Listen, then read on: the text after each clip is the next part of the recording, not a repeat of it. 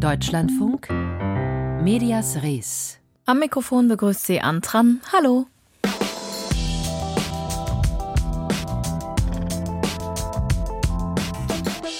Es ist eine Binse. Eine vielfältige Medienlandschaft ist wichtig. Konkurrenz belebt das Geschäft und die Perspektiven auf die Welt. Doch was passiert, wenn gerade in der kleinsten Öffentlichkeit, im Lokalen, die Vielfalt langsam schwindet?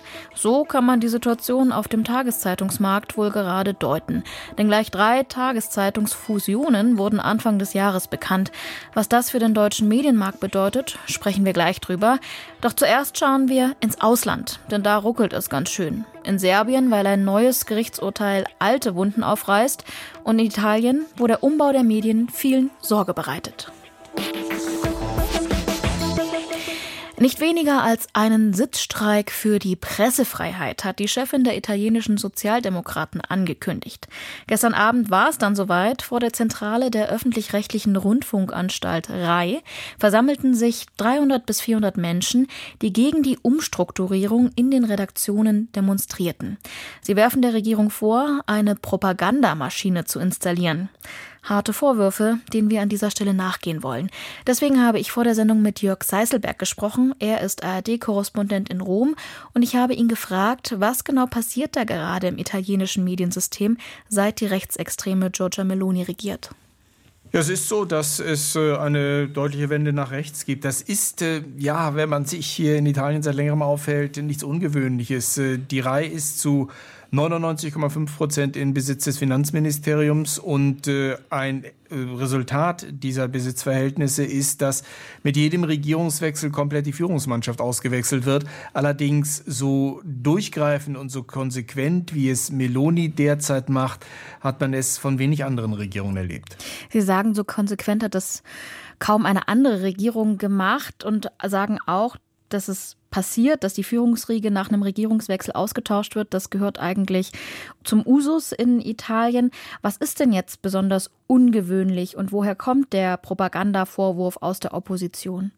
Ja, weil es äh, zum einen wirklich dieses äh, konsequentere Durchgreifen gibt, äh, was die ja, Aufregung und Diskussion in Italien anbelangt, hat es ja gestern diese Demonstration gegeben mit äh, ja, wohlwollend geschätzte 400 äh, Teilnehmern. Das ist bei einem Thema, wo es ja um Demokratie, um Freiheit geht, schon sehr, sehr überschaubar, was sich da an Protest regt in Italien und erstaunlich auch, ja, angesichts äh, der gravierenden Veränderungen, die wir schon erleben hier bei der Reihe, wo viele wichtige äh, Gesichter, kritische Stimmen sich verabschiedet haben. Und das ist anders als in der Vergangenheit. Also die wurden größtenteils nicht rausgeworfen, sondern haben das Handtuch geworfen aufgrund äh, dieser Rechtswende. Fabio Fazio beispielsweise äh, mit ihm zusammen, der Antimafia-Schriftsteller Roberto Saviano, der Teil seiner Sendung war. Oder auch zwei andere prominente Talkshow-Moderatoren, äh, Luciana Annunziata oder Bianca Berlinguer. Auch sie wurden über Jahre als kritische Stimmen im Land wahrgenommen. Sie haben gesagt, wir haben keinen Platz mehr in der Reihe, wir müssen uns andere Arbeitgeber suchen, weil sie halt nicht mehr mit dem neuen Reihprogrammdirektor Paolo Corsini zusammenarbeiten wollen. Der gehört der Partei Melonis an und ist äh, auch als Reihprogrammdirektor immer noch unterwegs auf Parteiveranstaltungen, wo er ganz offen auch Linke attackiert. Also das ist wirklich sehr, sehr ungewöhnlich. Also ist nicht ungewöhnlich, dass Meloni die Reihe auf ihren politischen Kurs bringt, aber wie schamlos sie das macht, das schon. Also es geht nicht nur um neue Köpfe, sondern auch um inhaltliche Eingriffe ins Programm. Haben Sie da noch mehr konkrete Beispiele, die man jetzt hier in Deutschland nicht so mitverfolgen kann, wo man merkt, dass Melonis Regierung ja den öffentlich-rechtlichen Rundfunk für ihre politischen Zwecke ausnutzt? Ja, das kann man eigentlich jeden Abend hier beobachten in der wichtigsten Nachrichtensendung, äh, dem TG Uno, also der italienischen Tagesschau. Die ist in der Hand eines treuen Meloni-Gefolgsmannes, Gianmarco Chiocci, der vorher an der Spitze einer rechten Zeitung stand, von Meloni jetzt an die Spitze der wichtigsten Nachrichtensendung gesetzt wurde oder dass im Regionalfernsehen hier in Rom vor ein paar Tagen berichtet wurde über die Kandidatur von Roberto Fiore für äh, die Europawahl. Roberto Fiore, muss man dazu wissen, ist der Führer einer kleinen neofaschistischen Organisation, mehrfach verurteilt worden, vor kurzem auch, äh, weil er sich beteiligt hatte bzw. mitorganisiert hatte den Sturm auf die Gewerkschaftszentrale während der Corona-Pandemie. Wenden wir mal unseren Blick von den öffentlich-rechtlichen zu den privaten Medien. Auch hier, habe ich zumindest gelesen, versucht die Regierung Druck auszuüben, um vor allem Printmedien auf Kurs zu bringen. Wissen Sie da mehr? Ja, da gab es vor einigen Tagen ein Interview von Giorgia Meloni mit einem der Fernsehkanäle Berlusconis. Das muss man ja auch nochmal in Klammern dazu sagen. Wir haben die drei Fernsehsender hier der Reihe, die jetzt rechtsorientiert sind, dazukommen. Ähnlich stark die drei Fernsehsender der Berlusconi-Familie. Und in einem dieser Sender hat Giorgia Meloni ein Interview gegeben und dort wirklich eine Frontalattacke gefahren gegen La Repubblica. La Repubblica ist die zweitgrößte äh, Tageszeitung hier in Italien. Seit Jahrzehnten eine linksliberale Stimme im Land, so ein bisschen vergleichbar mit der Süddeutschen Zeitung in Deutschland von der, von der Ausrichtung her. Und sie ist jetzt seit einigen Jahren im Besitz des Fiat-Konzerns. Und diese Zeitung hat Meloni brachial angegriffen im Fernsehinterview. Und dieses Signal auch, da legt sich die Regierungschefin jetzt mit einer Zeitung an, hinter der der größte Industriekonzern des Landes steht. Das zeigt, also ihr müsst euch alle warm anziehen, wenn ich keine Angst habe, die anzugreifen, dann gilt das natürlich auch für alle anderen. Das hat schon äh, für einen großen äh, Aufschrei in Italien gesorgt, gerade in der, äh, in der Medienlandschaft. Das galt als ungewöhnlich und zeigte, wie Meloni hier äh, auch keine Hemmungen hatte, dann, wenn es ihr nicht in den Kram passte, äh, Zeitungen, wichtige Zeitungen wie jetzt die Republika drastisch anzugreifen. Warm anziehen, was können wir denn erwarten? Was geben Sie für einen Ausblick für die Zukunft der italienischen Medien unter Giorgia Meloni? Also ich glaube, es droht eine Entwicklung sicherlich, wie wir sie auch aus Ungarn kennen. Gerade wenn man ihre Wahlveranstaltungen gesehen hat, ich habe viele gesehen, da hat sie immer wieder betont, sie will eine Kulturwende im Land, sie will, dass die Kultureinrichtungen, auch die Medien nicht nur, wie sie sagte, in der Hand der Linken sind, sondern da müssen auch in Anführungsstrichen unsere Leute ran. Und das ist jetzt nach und nach zu beobachten. Ich glaube, dass wir hier noch längst nicht das Ende gesehen haben, sondern dass das erst der Anfang eines sehr, sehr bedenklichen Prozesses ist. Über die Entwicklungen im italienischen Mediensystem informierte Jörg Seißelberg, ARD-Korrespondent in Rom, und mit ihm habe ich am Vormittag gesprochen.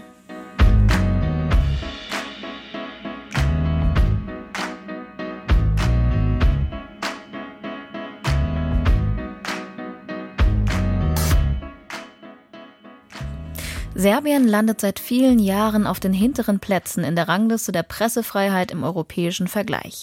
Wegen systematischen Missbrauchs von Institutionen und Medien fordert das Europaparlament gerade heute internationale Untersuchungen von mutmaßlich unfairen Wahlen in Serbien. Und nun erschüttert ein altes Verbrechen viele unabhängige Journalisten. Der bekannteste Journalistenmord am kritischen Zeitungsherausgeber Slavko Čuruvia vor 25 Jahren bleibt wohl für immer unaufgeklärt. Über den Fall und politische Reaktion berichtet Oliver Schosch. Gut 500 Menschen haben sich vor dem Berufungsgericht im Zentrum von Belgrad versammelt. Hier wurde über den Mord am Zeitungsherausgeber Slavko Čuruvia verhandelt. Vier bereits verurteilte Geheimdienstmitarbeiter wurden wieder freigesprochen, final. Die Vorsitzende der Slavko Čuruvia Stiftung Ivana Stevanovic greift sich ein Mikrofon. Es gibt keine Worte mehr, die wir ans Gericht, an die Justiz und an dieses Land richten können. Nur Schweigen, Fassungslosigkeit, Schock und Verachtung. Wir haben statt Worten eine weiße Fahne mitgebracht für Serbien und die serbische Justiz. Auf der Fahne steht, ihr habt das Recht getötet, aber die Wahrheit lebt. Wir rufen euch alle nun auf, die kommenden 25 Minuten zu schweigen. Für die 25 25 Jahre, die wir vergeblich auf Gerechtigkeit gewartet haben. Vor knapp 25 Jahren, an Ostern 1999, wurde Slavko Čuruvia in Belgrad auf offener Straße erschossen. Es passierte während des Kosovo-Kriegs, während die NATO Serbien bombardierte. Čuruvias damalige Lebensgefährtin, die Historikerin Branka Prpa, war beim Attentat mit dabei und erzählte dem serbischen Fernsehsender Insider, wie es abgelaufen ist. Wir waren im Restaurant Kolarac Mittagessen und sind danach auf die Passage zu seiner Wohnung zugelaufen.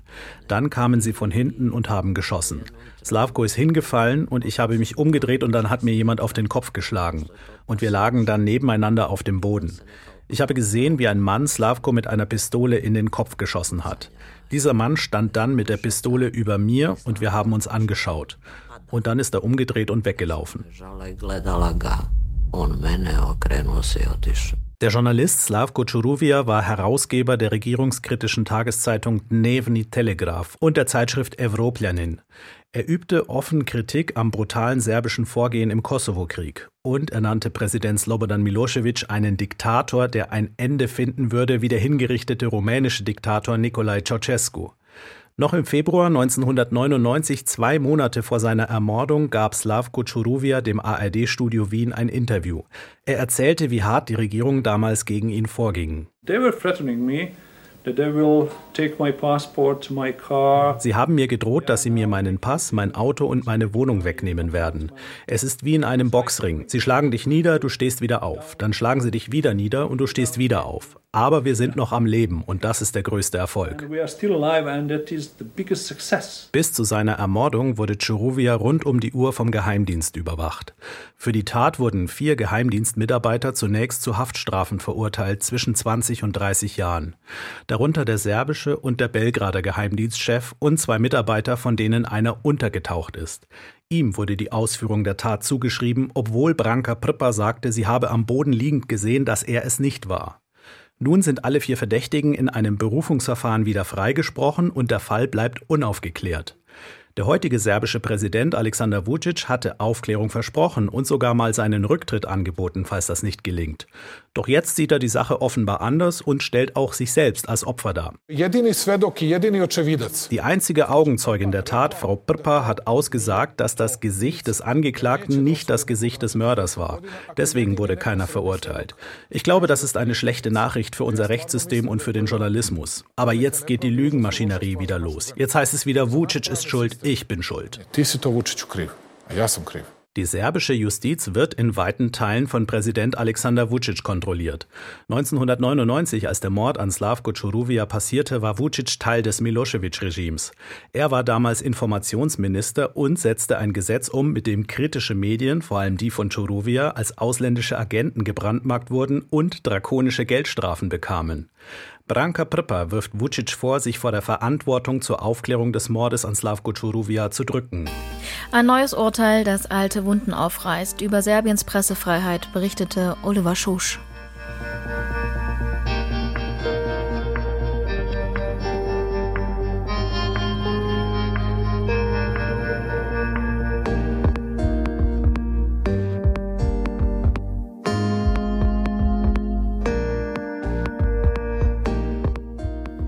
Synergieeffekte oder Pressekonzentration? Das sind die zwei Erzählungen, die auftauchen, wenn wieder einmal ein Verlag eine Lokalzeitung aufkauft.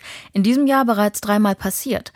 So übernimmt der schwäbische Verlag Zeitungen aus Mecklenburg-Vorpommern, die Matzak-Gruppe will die sächsische Zeitung in Dresden übernehmen und in NRW übernimmt die belgische Mediahus-Gruppe wohl gleich das gesamte Medienhaus Aachen. Diese Fusionswelle auf dem Tageszeitungsmarkt wollten wir uns einordnen lassen von Frank Lobigs. Er ist Professor für Medienökonomie an der Dortmund und mit ihm habe ich kurz vor der Sendung gesprochen und gefragt, wie er diese Fusionswelle auf dem Tageszeitungsmarkt beobachtet.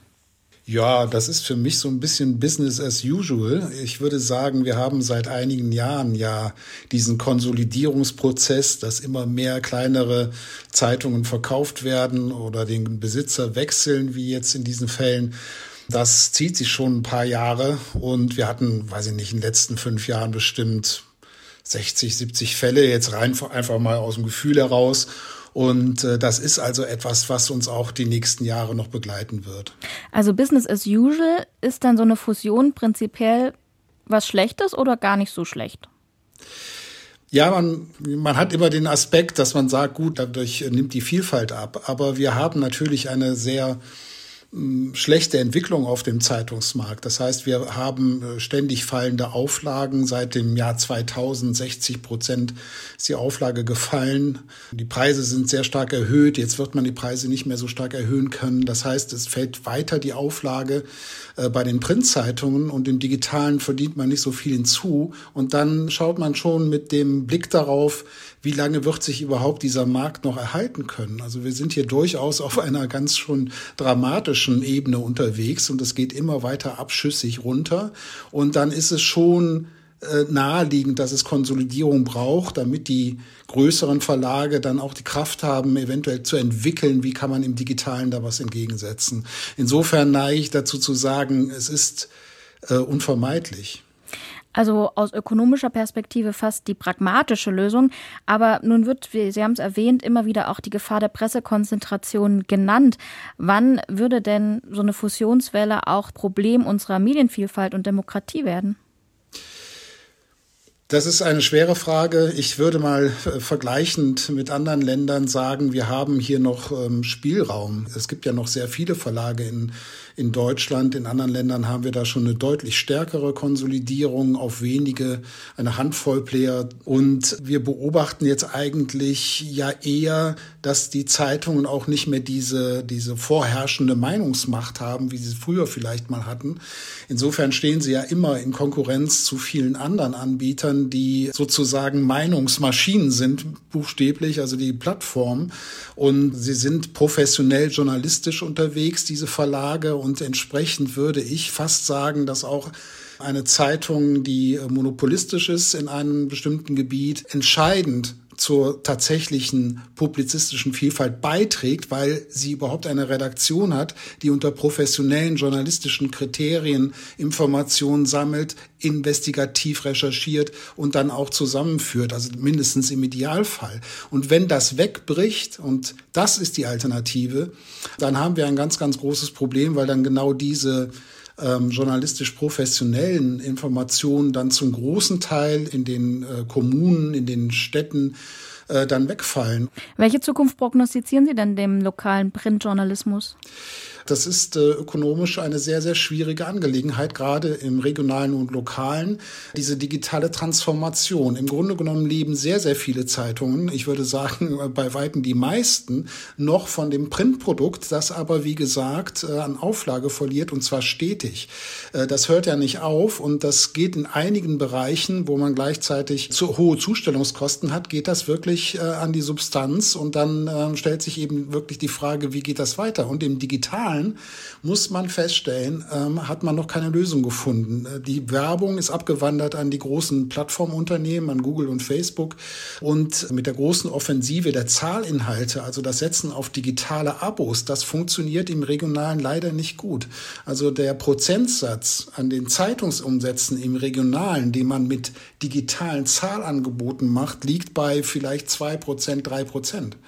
Ähm, und das muss man sich vor Augen führen. Also der Rest kommt dann von den Print-Angebot äh, und das nimmt ab. Äh, das wird man also nicht ersetzen können, mindestens nicht so, wie der Markt sich, sich derzeit darstellt. Da muss ähm, mehr kommen. Einschätzungen von Medienökonomie Professor Frank Lobigs, mit ihm habe ich vor der Sendung gesprochen.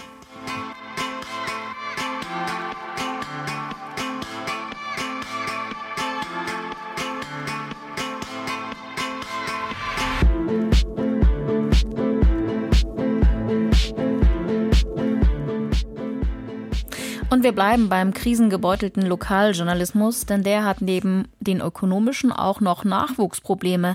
Junge JournalistInnen, die zieht es eher in die ganz großen Medienhäuser der Metropolen. Kleinere Redaktionen und Städte scheinen da eher unattraktiv. Ein Programm der Deutschen Journalistenschule in München soll das nun ändern. Wie genau, erklärt Kira Meyer.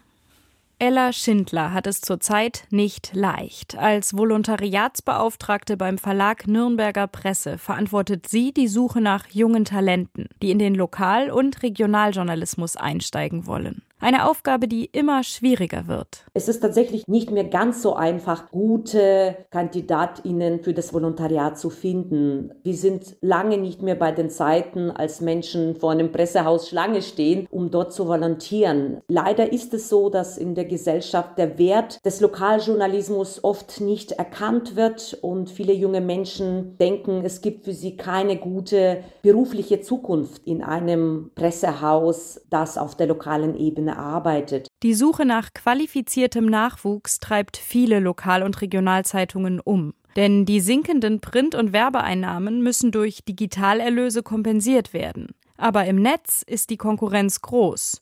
Um zahlende Kundschaft für ihre Angebote zu gewinnen, brauchen die Zeitungen neue Ideen und hochwertige Inhalte. Und digital kompetente Journalistinnen und Journalisten, die diese Inhalte produzieren. Das weiß auch Henriette Löwisch, Leiterin der Deutschen Journalistenschule in München. Seit 2020 können sich Schülerinnen und Schüler der DJS für sogenannte Regional-Fellowships bewerben. Ein Versuch, aufstrebende Medienschaffende mit digital orientierten Regionalmedien zusammenzubringen. Für so ein Regionalfellowship gehen Schülerinnen und Schüler der DJS für drei Monate zu einer Regionalzeitung. Und dort machen sie aber nicht ein normales Praktikum, sondern sie realisieren dort ein größeres Projekt, das sie sich selbst überlegt haben. Und das muss dann immer ein plattformübergreifendes Projekt sein. Also nicht nur Texte schreiben, sondern auch Datenrecherche machen oder Videos drehen oder einen Podcast machen. Die Regionalfellows beziehen Volontärsbezüge nach Tarif. Ihr Monatsverdienst liegt damit bei rund 2000 Euro brutto. Ein in der Medienbranche vergleichsweise gutes Gehalt für eine praktikumsähnliche Beschäftigung. In den drei Monaten ihres Fellowships können sich die jungen Journalistinnen und Journalisten intensiv in ein Thema einarbeiten und mit digitalen Erzählformen experimentieren. Von den Impulsen der Schülerinnen und Schüler profitieren auch die Partnermedien, sagt Ella Schindler vom Verlag Nürnberger Presse. Das Medienhaus hat bisher zwei Projekte von Regionalfellows betreut. Ein drittes soll in Kürze starten. Die DJS-SchülerInnen können bei uns Projekte umsetzen, für die wir normalerweise im Lokaljournalismus nur wenig Zeit haben. Und Lokaljournalismus ist enorm wichtig. Und es ist wichtig, die alltägliche Berichterstattung sicherzustellen. Aber es ist genauso wichtig, immer wieder besondere Projekte umzusetzen, weil sie nach außen auch vermitteln, dass man im Lokaljournalismus durchaus kreativ arbeiten kann. Und wir arbeiten crossmedial. Auch das ist oft ein Vorurteil, das viele denken, ja, ja, Lokalpresse, es ist irgendwie nur Printzeitung. Eine, die weiß, dass weit mehr dazu gehört, ist Maria Mercedes Hering. 2021 hat sie ein Regionalfellowship bei der Augsburger Allgemeinen Zeitung gemacht und dabei ihre Begeisterung für den Regionaljournalismus entdeckt. Heute arbeitet sie in der Digitalredaktion des Medienhauses. Die Leute interessieren sich wahnsinnig doll für Geschichten von vor der Haustür das ist, glaube ich, was, was ich zumindest am Anfang meiner journalistischen Karriere so ein bisschen vergessen habe. Und ich glaube, da gibt es aber wahnsinnig viel zu holen, auch für Leute, die groß erzählen wollen, die investigativ erzählen wollen. Mich hat dann letztendlich ja die Zeit hier überzeugt, dass es genau der richtige Ort für mich ist. Die Krise des Lokal- und Regionaljournalismus löst das Fellowship-Programm aber natürlich nicht allein. Viele Verlage haben in den letzten Jahren mit Umstrukturierungen und Sparmaßnahmen auf finanzielle Herausforderungen reagiert. Festanstellungen und unbefristete Arbeitsverträge werden seltener. Die Belastung vieler Journalistinnen und Journalisten steigt. Auch deshalb verliert das Berufsfeld für junge Menschen an Attraktivität.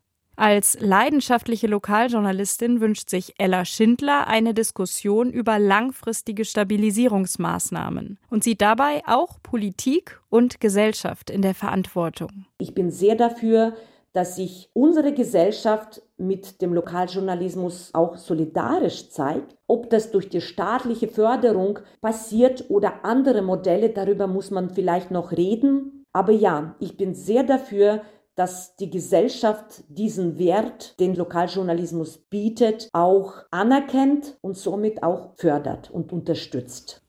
Und mit diesem Beitrag recherchiert von Kira Meyer endet Medias Res. Hier geht's gleich weiter mit einer Autorin, die zuerst als Journalistin und Kolumnistin von sich reden gemacht hat, Mili Kiak. Mittlerweile konzentriert sie sich auf die Literatur und mehr zu ihrem neuen Roman. Herr Kiak dachte, jetzt fängt der schöne Teil des Lebens an. Hören Sie im Anschluss im Büchermarkt. Fürs Zuhören und Ihr Interesse an Medienthemen bedankt sich Antran. Ich wünsche viel Spaß beim Weiterhören. Machen Sie es gut und tschüss.